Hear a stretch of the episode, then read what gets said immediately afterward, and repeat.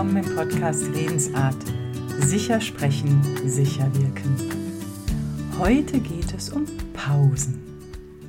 Wie stehst du zu Pausen? Magst du Pausen? Erlebst du sie als angenehm schön? Erholst du dich in den Pausen?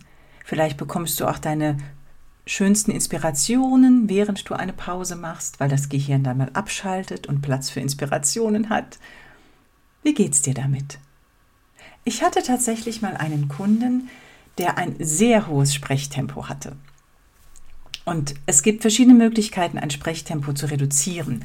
Was wichtig ist, da, wenn du redest, es schon ein Ziel sein sollte, bei deinen Zuhörenden auch anzukommen, also gehirngerecht für deine Zuhörenden zu sprechen. Und wenn du dazu schnell bist, können die keine Bilder entwickeln, die Menschen, die dir zuhören, können sich also auch die Dinge nicht merken, die du sagst. Und im Zweifel geht es auf dem einen Ohr rein und bei dem anderen raus. Also dieser Kunde, von dem ich vorhin gesprochen habe, dem war es sehr wichtig, dass seine, seine Rede bei seinen Mitarbeitern auch ankam. Die hatten aber immer ganz viele Fragen. So, und irgendwann kamen wir also zu dem hohen Sprechtempo und dass es dann eben ein bisschen schwer ist, ihm zu folgen. Und wir kamen dann auch darauf, dass er überhaupt gar keine Pausen mag. Also generell Pausen nicht mag. Er arbeitet auch lieber früh morgens durch, damit er früher aus dem Büro kommt, als zwischendurch mal eine Pause zu machen. Für ihn die größte Einsicht war dann, dass er durch dieses Sparen an Pausen sich selbst keinen Gefallen tut, weil nämlich dann seine Mitarbeitenden stets nachfragen, weil die sich gar nichts merken können, nichts vorstellen können, wenn er ohne Punkt und Komma spricht. Das heißt, er spart überhaupt keine Zeit, sondern investiert quasi mehr Zeit. Und das war für ihn der Wendepunkt, dass er gesagt hat, ach, ist ja blöd, dann vielleicht doch lieber eine Pause. Also, heute geht es auch natürlich um die Sprechpausen, um die Pausen, die du während deiner Rede machst.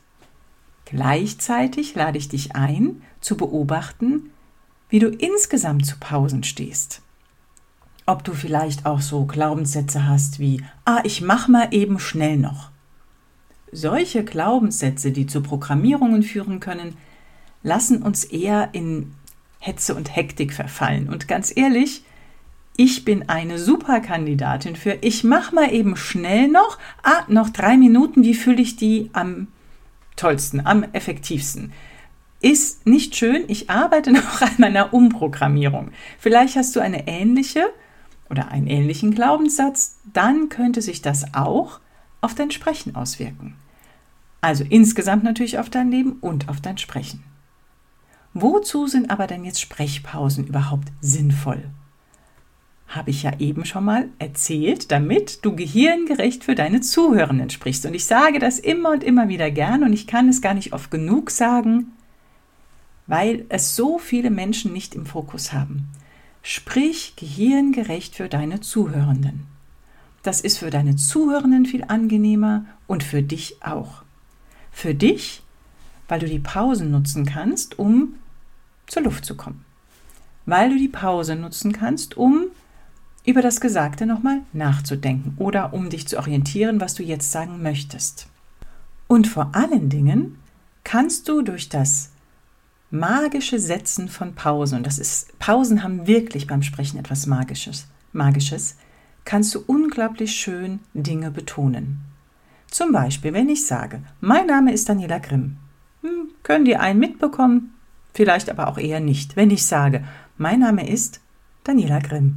Das ist eine mini, mini Mikropause und trotzdem wird mein Name dadurch ganz anders betont, wird wie auf einem Silbertablett serviert. Natürlich kannst du das bei allen möglichen Dingen machen. Ne? Eine kurze Pause vor dem, was du wirklich betonen willst, unterstreich das betont das. Du hebst Dinge hervor, du servierst sie auf einem Silbertablett. Kurz vorher und kurz nachher eine Pause. Also nutze diesen magischen Moment der Pausen. Das andere ist, wenn du dich mit Leuten unterhältst und die dich was fragen, du quasi schon, die Antwort ist dir schon ne, im Kopf oder du denkst schon, während die noch gar nicht fertig sind äh, mit dem Reden, an das, was du gleich sagen willst und du fängst sofort an, kaum ist der andere fertig, kann es sein, dass die andere Person sich nicht ganz so wertgeschätzt fühlt, als würdest du noch einen Moment warten nach der Frage, auch wenn du die Antwort schon weißt. Warte einen Moment, dann fühlt sich die andere Person ganz anders gehört, ganz anders wertgeschätzt. Auch das hat echt Magie. Nutze das.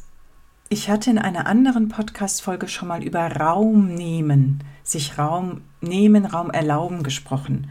Und auch das, ne, wenn eine Aussage, ein Argument Raum bekommt, kann es viel besser wirken. Und manchmal ist es nicht die Anzahl der Argumente, die überzeugen, sondern es sind wenige Argumente mit Pausen geschickt gesetzt erzählt, die dann wirken können. Also in dem Fall ist eventuell weniger mehr, wenn du mehrere Argumente hast. Bring sie nicht zu schnell hintereinander ohne Pausen, sondern lass jedes für sich wirken. Menschen, die Pausen machen beim Sprechen, wirken viel überzeugender und wirken viel sicherer und souveräner als Menschen, die ohne Punkt und Komma sprechen. Das wirkt gehetzt, das wirkt unsicher und wenn du nicht gut trainiert bist, was deine Aussprache angeht, wirst du auch durch das schnelle Sprechen ohne Punkt und Komma eher undeutlicher sprechen. Dann rutscht vielleicht deine Atmung nach oben, das hetzt dich dann noch mehr, du wirst noch schneller, deine Sprechstimmlage wird ungünstig beeinflusst. Deswegen Pausen, Pausen, Pausen. Noch ein anderer Vorteil von Pausen ist es, wenn du dich beispielsweise in einem Verhandlungsgespräch aufhältst, begibst, äh, bist. So. Es kann sein, wenn das immer hin und her geht, ähm, dass du nicht alles hörst, was dein Gegenüber zu sagen hat. Wenn du mal abwartest, wenn da mal eine Pause ist, ein Schweigen ist und du das aushältst, kann es sein, dass du deinem Verhandlungspartner, deiner Partnerin noch andere Informationen sozusagen entlockst durch dein Schweigen. Auch das ist sinnvoll mal auszuprobieren. Wenn du jetzt übst, in deiner Rede Pausen zu setzen, nehmen wir an, du fängst bei einem Vortrag an, du hast ein paar Stichpunkte, du sprichst mal Teile laut und denkst, okay, da mache ich eine Pause, hier mache ich eine Pause, da gehe ich mit der Stimme nach unten und mache eine Pause. Nimm das gerne auch mal auf. Jedes Handy hat ja mittlerweile eine Audiofunktion. Nimm es auf und hörst dir an und beobachte mal oder nimm mal wahr, wie lange du diese Pausen wahrnimmst. Also einmal als Sprecher oder als Sprecherin und dann als Zuhörerin oder als Zuhörer. Häufig ist es nämlich so, dass wir glauben, als Rednerin oder als Redner, dass wir die Pausen doch schon lange machen. Wenn wir zuhören, werden wir merken, oh, da wo ich dachte, ich mache eine lange Pause, das ist ja mini, mini, mini. Also ich darf die Pausen gerne länger machen. Es lohnt sich wirklich, nimm dich selbst auf beim Sprechen. Mach dir Gedanken, wo du Pausen setzt. Nimm dich auf und hörst dir nochmal an. Und wenn du tatsächlich beim Sprechen, beim Üben erstmal Pause, 21, 22 zählst, leise für dich im Kopf und dann weitersprichst. Unterschätze nicht die Wirkung von Sprechpausen. Die sind wirklich magisch. So, ich hoffe dir damit einen weiteren Impuls, eine Inspiration gegeben zu haben für deine nächsten Verhandlungen, für deine Gespräche, für deine Präsentationen. Wenn dir das nützlich war, hilfreich war, wenn du diesen Podcast, wenn er dir gefällt, dann empfehle ihn gerne weiter an Freunde, Bekannte, Arbeitskollegen, an wen auch immer. Ich freue mich. Du kannst ihn auch gerne, kannst mir einen Kommentar da lassen, du kannst eine Bewertung da lassen und du darfst natürlich auch gerne mal auf meine Webseite gehen, du darfst dich gerne informieren über mein aktuelles Programm Lass deine Rampensau raus.